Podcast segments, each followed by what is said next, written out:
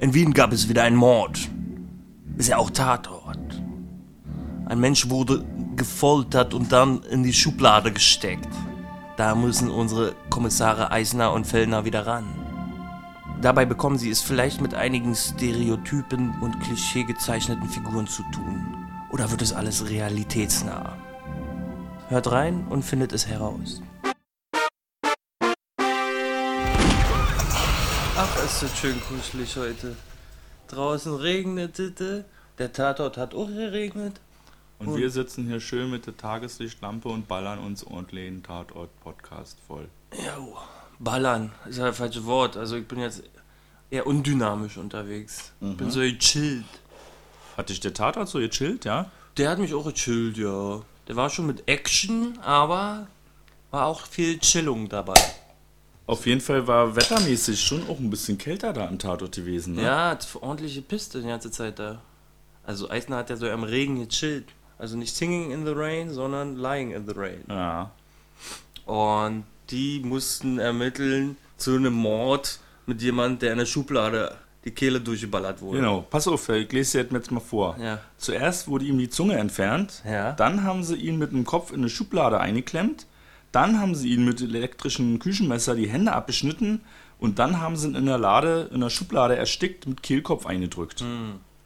Und das hat der Rechtsmediziner festgestellt und dann hat er dann wieder den Kopf in die Schublade gesteckt. Wie?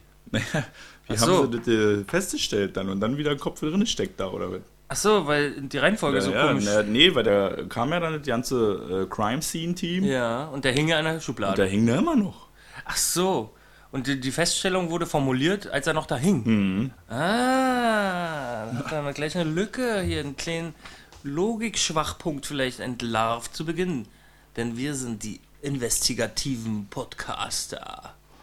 Aber ich sag mal, ich habe mich jetzt vorm Tatort nicht spoilern lassen durch irgendwas, sondern ich habe direkt den Tatort angeschaltet und dann fielen die Worte Puff und das war osteuropäische Prostituierte flieht und sagt in gebrochenen Deutsch aus und ich habe mich gefreut, ach, endlich mal wieder ein richtig schöner normaler Tatort. Richtig schöner Allmann-Tatort. Ja, richtig schön reißerisch und so begann er auch. Also ich habe mich auch gefreut, weil ich stehe auf klischeebeladene Rachefilme.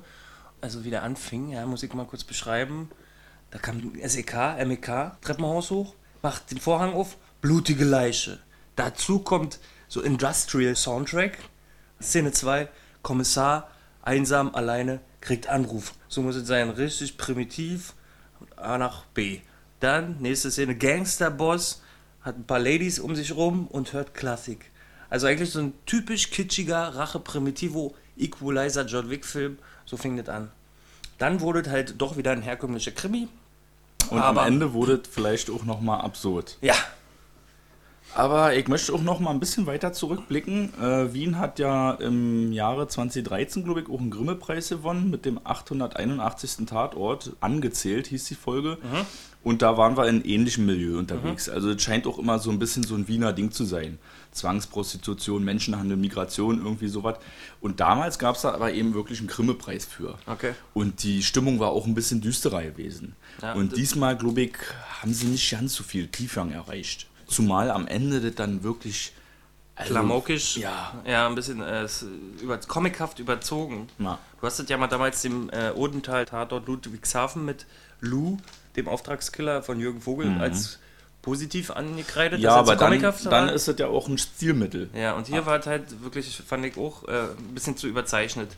Ich hätte mir fast gewünscht, diese Überzeichnung doch, oder diesen, diesen äh, Endboss, wie man ihn nennen kann, doch äh, verschwinden zu lassen und ihn später aufleben zu lassen. Also ich habe gleich das Serielle mir erhofft, so ein Comic-Relief-Bösewicht, Mhm. der irgendwie wie an so einen Bond-Fiesling erinnert hat. Für mich. Und Oh. der dann gerne nochmal wiederkommen Ja. kann, wie so ein Inkasso-Heinzi. Ja, genau.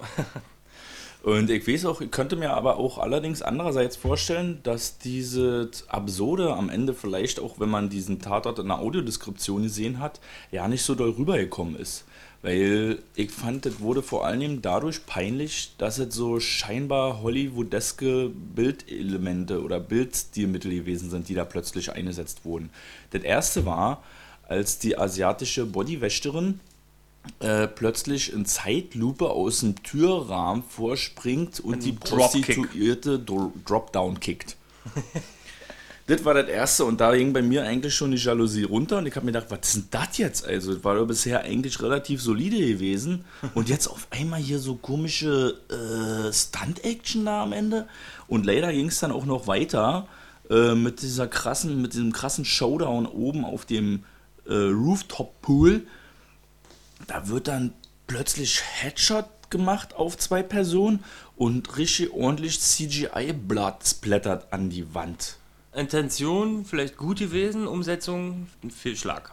Weil, wie man sehen kann oder wie wir rausgefunden haben, diese Asiatin, die ist ja halt auch kampfsportaffin und macht so ja irgendwelche Show-Vorführungen und Kurse. Na, Und die ist halt da doch schon kein unbeschriebenes Blatt, was äh, Martial Arts betrifft. ja, da weiß die Bildzeitung auch mehr drüber zu berichten. Bhuti Kaiser Mihara, 30 Jahre alt, ist Kampfsporttrainerin und beherrscht seit ihrem fünften Lebensjahr die Kampfkunst PMG Sentak. was irgendwie? Selbstverteidigung.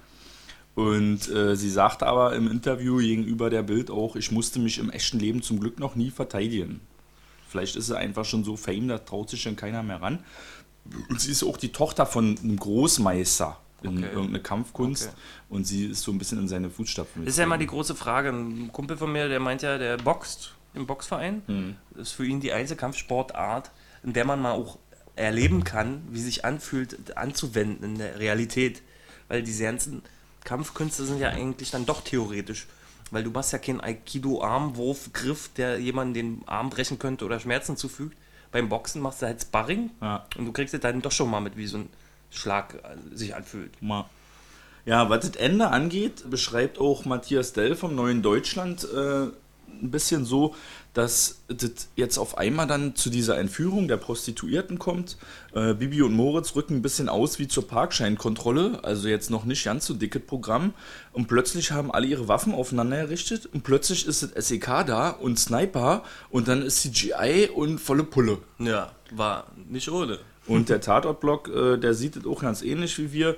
Die Handlung gleitet am Ende ins Absurde ab und dadurch zerfasert sie leider so ein bisschen. Also von der eigentlich düsteren Grundproblematik wird es am Ende plötzlich ein Bond-Abklatsch. Und das tut der Qualität. kleiner Flamme, halt inszenatorisch kleine Flamme war. Ja. Und das Comichafte fand ich ja auch noch unterstrichen durch die Musik, die ich auch zwei, zweischneidig aufgefasst habe. Einerseits fand ich sie gut Ah. an gewissen Stellen, dynamisch, wie zu Beginn, dieses industrial-artige Soundtrack, wo die Leiche äh, entdeckt wurde. Dann wiederum gab es Momente, die waren so cheesy, die wurden auch noch untermalt von der Musik, die mich erinnert, so an Hongkong-Filme. ja.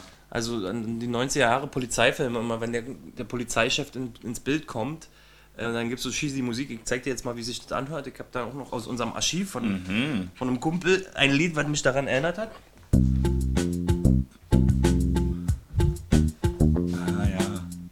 Ungefähr hat sich das angehört. ja. Als der Polizeichef zum ersten Mal ins Bild kam und der ähm, Percy, der Hund, über den Ja. wir auch noch reden werden wahrscheinlich, da auf der Wiese saß. Und dieses Lied kam so oft. Okay. Ja, so. aber krass, aber auf der anderen Seite war die Musik ja manchmal durchaus actiongeladen und bombastisch, oder? Ich fand's auch gut, also selbst als äh, Eisner zum ersten Mal im Treppenhaus sich umgeschaut hat an dem Tatort Mhm. und auch diesen roten Stöckelschuh einzeln gefunden hat, da kamen auch High-Hits und äh, war gespannt dadurch. Also die hat schon teilweise ihren Sinn gehabt, aber manchmal war sie halt vielleicht irgendwie ein bisschen zu cheesy. Ja, Matthias Dell vom Neuen Deutschland schreibt auch, dass ein Großteil der Dramatik und Spannung und der Bedrohlichkeit, die in diesem Tatort erzeugt wurde, von dieser relativ aufgeblasenen, pulsierenden Musik gekommen ist, von Lothar Scherpe. Und Lothar Scherpe ist wahrscheinlich, was das Sujet Krimi angeht, auch ganz gut unterwegs, denn der hat schon Musik gemacht für Soko Wien, für Medikopter 117, jedes Leben zählt, für MA 241, die Staatsdiener. Also da hat er schon Erfahrung, ordentlich Wumms hinter was zu setzen, was vielleicht sonst immer ein bisschen flacher ist. Also ich fand's ja auch ganz interessant, mit so äh, teilweise plastikartigen Kicks und Snares den Eisner im Fahrstuhl treten zu sehen. War ja schon eine coole Mischung, Ja. die ich sonst selten höre. Pass auf mit die Figuren. Da ist ja auf jeden Fall, den Percy werden wir gleich mal sehen, ne? Und aber auch im Zusammenhang mit Moritz Eisner. Äh, Bei Moritz Eisner habe ich mich ein bisschen gewundert, sag mal, warum der immer so rumgranteln muss und so die Leute so anfahren muss und so Befehle erteilen muss. Fand ich Der eigentlich Percy. nicht. Nee, jetzt der Moritz Eisner. Ja. Und dann habe ich aber auch gemerkt, na gut, das scheint auch so ein Stilmittel zu sein, weil als er dann in einer, äh, beim Gerichtsmediziner oder im Leichenschauhaus war, hat er ja auch der Doktor, der da gewesen ist, dann noch so im Nachgang so halb hinterher genuschelt, ja, aber danke auch, war. Und dann kam ja Moritz nochmal zurück und hat, ja, ach übrigens, danke. Also es soll so ein bisschen so sein, dass er eigentlich ein bisschen angefressen ist von seinem, Ja. von seinem Job. Und und dann kommt der kleine Percy. Ja, aber bevor der Percy kam, ich mag ja Eisner, deswegen mag ich ja äh, die Wiener Tatort auch wegen ihm, weil er diese bronzenhaftige, äh, grummelige, auch Bud Spencer-mäßige hat. ja. Also, ihr könnt mir alle stullen bleiben, das ist alles scheiße hier, ich muss das jetzt erledigen, lasst mich mal in Ruhe, ich will meinen Scheiß machen. Ja. So, diese Mentalität finde ich ja sehr amüsant. Und was ja auch schön ist, äh, ist, dass das im großen Kontrast steht eigentlich zu Bibi Fellner, ne? Ja. die ja in dieser Folge auch ein bisschen so die fürsorgliche gemacht hat und den äh, Moritz auch immer wieder so ein bisschen runtergeholt hat, eigentlich ganz schön. Äh, nicht so wie in der letzten Folge, die beiden Stuttgarter, ja, weiß ich nicht, die wirken dagegen fast ein bisschen farblos. Ja. Naja, das war halt der Fall vielleicht auch. Ja. Also, hin und wieder dürfen Kommissare auch mal farblos sein, das ist ja dann auch schön abwechslungsreich. Wenn die immer im Vordergrund in jedem Fall stünden, dann wäre das doof. Wenn sie mal in jedem fünften Fall farblos sind, ich bin jetzt der, Der Anwalt der Filmemacher. deswegen muss ich das mal loswerden. Farblosigkeit heißt nicht immer schlecht. Mal. Weil manchmal ist der Fall halt interessanter als die Figuren und die können dann zurücktreten, weil die halt immer wieder da zu sehen sind. Und gut ist ja auch, ist mir aufgefallen, dass Moritz Eisner in dieser Folge so ein bisschen eine Entwicklung auch hingelegt hat. Also natürlich auch von außen und dem Geschehen bedingt lag er plötzlich im Krankenhaus. Äh, Percy ist tot und vorher war er grontiger und auf einmal muss er weinen. Ne, Ja. Wo der Percy tot ist. Da hast du auch gesagt, da hast du auch ein bisschen Pipi in Ja, ja, vom ja. Und äh, plötzlich ist er auch gegenüber zum Beispiel äh, der Prostituierten viel verständnisvoller, bietet an, halt seine Telefonnummer noch zu hinterlassen, falls was ist, dass er mal anrufen kann und versteht plötzlich, wie scheiße das eigentlich alles für sie gelaufen Na, ist. ja. Also siehst du, aber gut, dass du das sagst. Kommen wir mal zum Bodycount. Mit Hund oder ohne? Ja, wollte ich, ja, das war jetzt meine, meine Steilvorlage, genau. Ja, wie viel sind es mit Hund? Also mit Hund, glaube ich, waren das fünf oder was? Richtig. Yes. Zähl mal auf, wer jetzt? Unser Schublade? Schubladenmann, der Hund. Ja. Ähm, oh, warte mal. Na, und die beiden im Showdown. Nee, da fehlt noch ein Der dritter. Restaurantbesitzer, der Geldwäsche-Restaurantbesitzer? Genau, und die im Und Showdown. im Showdown. Ja. Fünf Leute. Also nur böse eigentlich gestorben. Außer, Außer der Percy. Ey, aber ich mach noch weiter. Ja. Wie viele Schüsse sind gefallen? Boah. Schon, also schon so zehn. Hat gekracht? Elf Schüsse. Elf Schüsse, ja. Das kicke Und jetzt mache ich noch weiter. Ja? Wie oft wurde das MEK gerufen? Dreimal? Richtig. Ein Strike. Also nicht schlecht, also so oft habe ich das auch noch nie gesehen, dass es da in eins zum Einsatz kam Ja. im Tatort. Normalerweise ist es einmal da zum Ende oder so. Und hier waren die von Anfang bis zum Schluss immer wieder aufgetaucht. Ja, nur der Percy. Der Percy ist ja der kleine Hund gewesen. Willst du jetzt einen Hunde-Podcast machen? Hier. Die Bild-Zeitung weiß, dass der Percy in Wirklichkeit Rocky heißt und er lebt noch. Ja, Äh, und im wirklichen Leben hat er ordentlich, Zitat, Bums. Wie Denn Bums? der ist schon 16-facher Vater. Ach so, oh, der hat ja ordentlich was hinter der Leiste. ordentlich Bums. Genau. Und ach so, hat es sich eigentlich mal aufgeklärt, weil- wen der da hinterhergejagt ist? Der, der von Eisner beschattet hat? Wahrscheinlich. Nee, wahrscheinlich die Mittermeier oder wer Ja, hieß. oder Wintermeier oder irgendwie wurde er mal Mitter, mal Wintermeier genannt, war? Ja, oder dem Tagayev, dem Ramazan. Ja. Ein Irgendeiner war da im Gebüsch. Das war wahrscheinlich nur ein Indiz mit der Musik dafür, dass das hier ein spannender Film sein soll. Ähm, ja, wie sieht's aus, Junge? Äh, bei Percy hat der Tatort-Blog auch eine schöne Umfrage auf seiner Seite.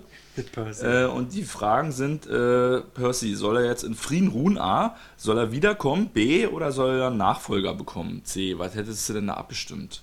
Frieden ruhen? Nee, ich fand das richtig äh, abtören, dass er jetzt dann einen Hund geschenkt bekommt, als ob das hier halt, guck mal, dein Auto ist kaputt, dein Handy ist kaputt, wir schenken dir neues. Ja, es ist ja natürlich recht. Ein Hund ist keine Sache. Ja. Aber auf der anderen Seite, ich habe abgestimmt für, soll ein Nachfolger Folger bekommen, weil wiederkommen braucht er nicht, er ist ja jetzt tot. Wir brauchen keine Zombie-Hunde im Tatort, weil dann wird es wirklich absurd. Also wenn der Percy noch gelebt hätte, dann hätte ich es lustig gefunden, aber kein Ersatzhund.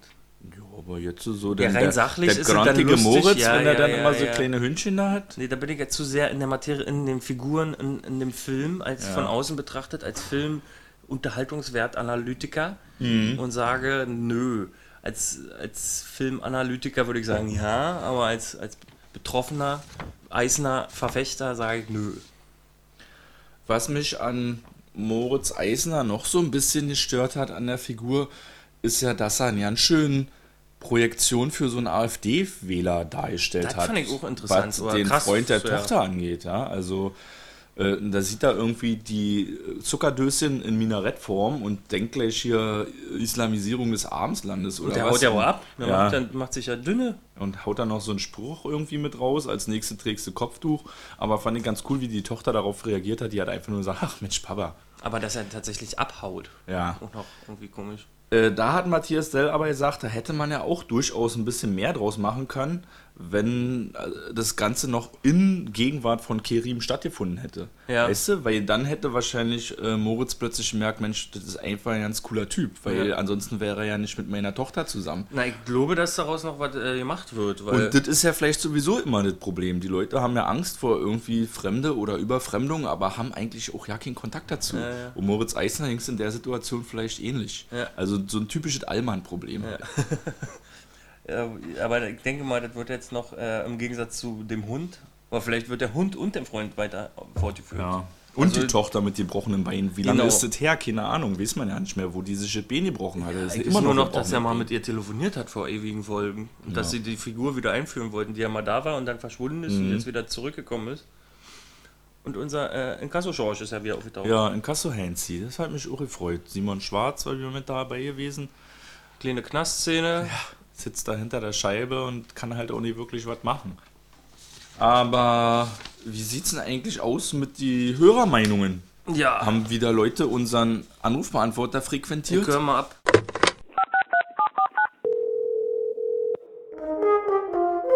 Die Crime Line. Mach deine Aussage. Ja, ich habe einen Tatort verpasst, aber München Mord habe ich gesehen. Äh, sehr umstritten, aber war gut. Gut, tschüss. Ja, also, also die Tante, die fand ich ganz nett. Die hat einen langen Schal gehabt, auch schön warm und wollig. Äh, langes Gesicht hat sie gehabt, das habe ich mir noch gemerkt. Ein graues Lederjäckchen, das war alle dufte. Der, der Herr Beamte aber, den fand ich jetzt nicht so sympathisch. Ne? Der, der, war ein, der war nicht so gut, hatte graue Haare und einen Bauch. Und ähm, ja, da war ja noch dieses Fräulein, war. Und äh, die fand ich ganz nett, aber die hätte auch mal ihre Brille ablegen können und auch mal die Haare offen tragen können. Ist die nicht mal so dutt und so? Da stehen ja nämlich die Männer ja nicht so drauf. Aber naja. Ja, hi, hier ist Renate. Ich weiß zwar noch nicht, wer der Täter ist, aber die Kommissarin fährt ein Auto wie sonst auch. Furchtbar schick. Der Mittermeier, der hat mir sehr gut gefallen, der spielt eine richtige Sau. Glänzend gemacht. Und der Spruch im Film war zu Anfang, als sie in das Haus gehen, wo der Türke umgebracht worden ist. Und der Eisner sagt also, wo ist sie? Und er meint, die Leiche. Und daraufhin sagt die, was die Bibi oder wer, sagt die Zunge. Nee, der Eisner sagt die Zunge, so rum. Und er, die anderen meinten, er meint wohl mit sie die Leiche und er meinte die Zunge. Das bringen halt nur die Österreicher so richtig hin. Okay, das soll es an Anmerkungen gewesen sein. Der Witz der Woche. Tatort aus Wien, Protagonisten mit Spleen. Alle außer Percy. Mehr kann ich dazu nicht sagen. Aha. Geil, danke Leute, Alter. Bitte bleibt weiter dran, ruft weiter an. Immer schön auf unsere 030 20 Wolf 30 Telefonnummer. 030 20 965 330. Und man fängt dann an zu sprechen, nachdem äh, unsere Melodie gekommen ist. Wir sagen ja nicht irgendwie so Hallo oder irgendwas. Ja, Es geht ist gleich los. Nur Musik, Ins kalte kurz, Wasser. Kurz und dann los, genau. Ähm, und äh, noch einen kleinen Hinweis, also wir besprechen immer nur den aktuellen Tatort. Der kommt am Sonntag, da kann man dann immer raufquatschen und wir nehmen manchmal so Montag, manchmal Dienstag auf. Und dann ist aber auch schon Schicht im Schacht, also wer jetzt mittwochs anruft und wir haben das schon aufgezeichnet, dann ist halt für die Episode ein bisschen verspätet. Also am besten direkt am Anschluss oder am Montag anrufen, dann Ja. ist es perfekt für uns. Aber ich staune ja trotzdem, wie viele Leute angerufen haben, weil die Quote war ja nicht so gut gewesen. Äh, was jetzt vielleicht aber auch nicht unbedingt an dem Tatort lag, weil zur gleichen Zeit war natürlich schön Allmann-Fußball im TV gewesen, WM-Qualifikation, äh, Deutschland gegen Norwegen und hatte auch die Quote nochmal übertoppt. Ich glaube, Not gegen aber- Elend, Ja, wie Eisner sagen würde. Na, aber ich glaube, und gleichzeitig lief auch noch Germany's Next Topmodel. also die Konkurrenz war sehr hart. Mhm. Ja, das war eigentlich schon für mich gewesen. Vielleicht noch mal ein bisschen was irgendwie zu der CGI-Headshot. Äh, ich bin mir sofort sicher gewesen, das war künstlich irgendwie gemacht. Mhm. Was denkst du? Ja, Ja, dann brauchen wir ja nicht weiter zu sagen. Computergenerierter Headshot. Ähm, aber vielleicht sollte man sich doch mal die Mühe machen, wenn das jetzt 10 Minuten mehr kostet, mit, mit, mit hand, handelsüblichen Kunstblut zu, rumzuspielen. Vielleicht haben sie doch gemacht und verstärkt mit CGI. Aber man sieht es halt immer. Ist halt schade. Ja. Ich will Ja. aber noch, ähm, noch mal hier unsere kommenden Fälle. Ah, Ich habe aber auch noch was. Äh, Ja. ich, mir ist zu Ohren gekommen, dass einige Leute den Tatort rein akustisch schwer zu verstehen fanden. Ja, aufgrund des. Dialekts, ja. Wie sieht denn das da aus? Also, kamst du so. gut zurecht? Hm, manche Begriffe habe ich nicht verstanden. So wie man mich jetzt auch super versteht, weil ich eh eine Gurke nach der anderen reinpfeffere. Hm, ja, hin und wieder habe ich ähm, Begrifflichkeiten und äh, Sprüche nicht verstanden, aber wir sind doch auch immer wiederum abgeturnt, wenn er so hochdeutsch ist, der Schweizer Tatort. Ja. Also können wir uns jetzt nicht beklagen. Österreich, Junge. Nee, ich meine ja, der Schweizer. Ach so. Der ist ja mal hochdeutsch synchronisiert. Da Ja, beklagen wir uns, dass er hochdeutsch ist und jetzt beklagen wir uns, dass er so viel Akzent hat. Also wir müssen uns entscheiden als Zuschauer. Mhm. Also ich, ich komme mit allem klar, fertig aus. Na gut, bei Schweizerisch braucht man vielleicht dann schon immer einen Untertitel. Aber der ist mir auf jeden Fall lieber als eine Synchro. Ich wollte So. nochmal die kommenden Tatorte mit ihrem Titel behandeln. Mhm. Ähm, den, äh, nächste Woche, nee, Quatsch, nächste Woche ist Polizeiruf. Mhm. Übernächste Woche kommt äh, Luzern, Tatort, Schweiz, mit dem Titel Freitod. Dann in der Woche darauf, 25.09. aus Münster, kommt die Feierstunde. Ja, ich glaube, ich habe irgendwas gehört, dass Börne irgendwie eine Feier hat oder so und dann kommen ganz viele Professoren oder so und dann wird Juts Drummel fachsimpelt. Genau, irgendwie so. Ähm, Dresden, äh, der Titel der Episode ist König der Gosse. Na, das wird ja einige Hörer freuen. Herr Faber ist ja, wie gesagt, mit Motorradrockerbande unterwegs. Der Titel ist Zahltag. Mhm, Payday. Yeah. und dann kommt Borowski und das Fest des Nordens. Da ist ja diese, äh, war das, äh, Ja, wo ist der? so Kieler, Kieler ja, Wochen. Kiel. Ah ja. Und dann kommt Die Wahrheit aus München. Äh, Mitleidmeier und Bartitsch. Wo wir- soll die Wahrheit auch sonst herkommen? Ja, aus Mitleidmeiers Herzen. Ja. Und dann noch Bremer Tatort Echolot, bevor dann der tausendste kommt, Taxi nach Honuchu. Oh, geil. Ja. Na schön, da steht uns ja was bevor, aber ich glaube, wir sind auch einfach mal durch jetzt schon. Was soll man da viel groß drüber reden? Leider am Ende abgesagt, wie das Thermometer im Winter. So ist es halt Ja, kann passieren. äh, normal. Tschüssi. Ciao.